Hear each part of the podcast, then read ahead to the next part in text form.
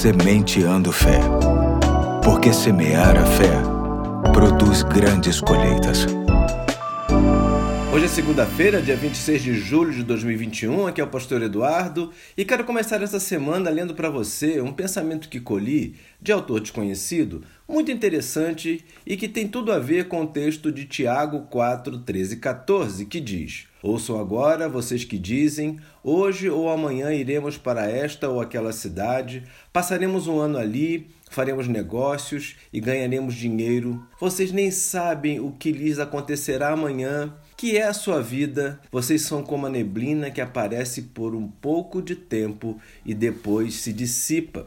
Vamos ao pensamento que tem como título: Sabe qual é a ironia da vida? É ter pressa para crescer e depois suspirar pela infância perdida. É perder a saúde para ter dinheiro e depois perder dinheiro para ter saúde. É pensar ansiosamente no futuro e esquecer o presente e mesmo assim não viver nem o presente e nem o futuro.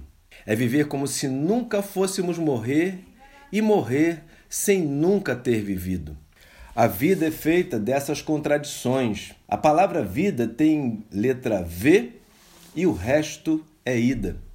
Desfrute do presente e das companhias de quem te faz feliz. O amanhecer é a parte mais bonita do dia, porque é quando Deus te diz: Levanta-te, te presenteio com outra oportunidade de viver e de começar novamente. Os dias bons te dão felicidade, os dias ruins te dão experiência.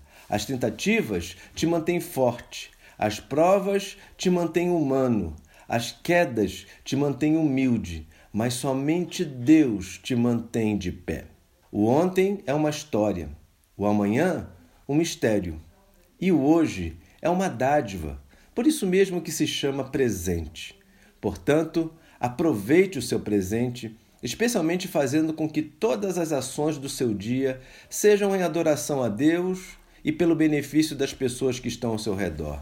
Creio que uma das coisas que o Evangelho de Cristo nos proporciona é a vontade de viver, mas de viver bem, aproveitando todas as oportunidades e as pessoas com quem convivemos e aquelas que cruzam o nosso caminho. Que assim seja, que o seu dia seja aproveitado verdadeiramente como um presente de Deus. Vamos orar por isso? Senhor Deus, obrigado por este presente que se chama hoje e nos ajude a viver este dia e todos os dias da melhor maneira possível, te adorando e fazendo bem àqueles que estão perto da gente. Eu te peço em nome de Jesus. Amém. Hoje fico por aqui e até amanhã, se Deus quiser.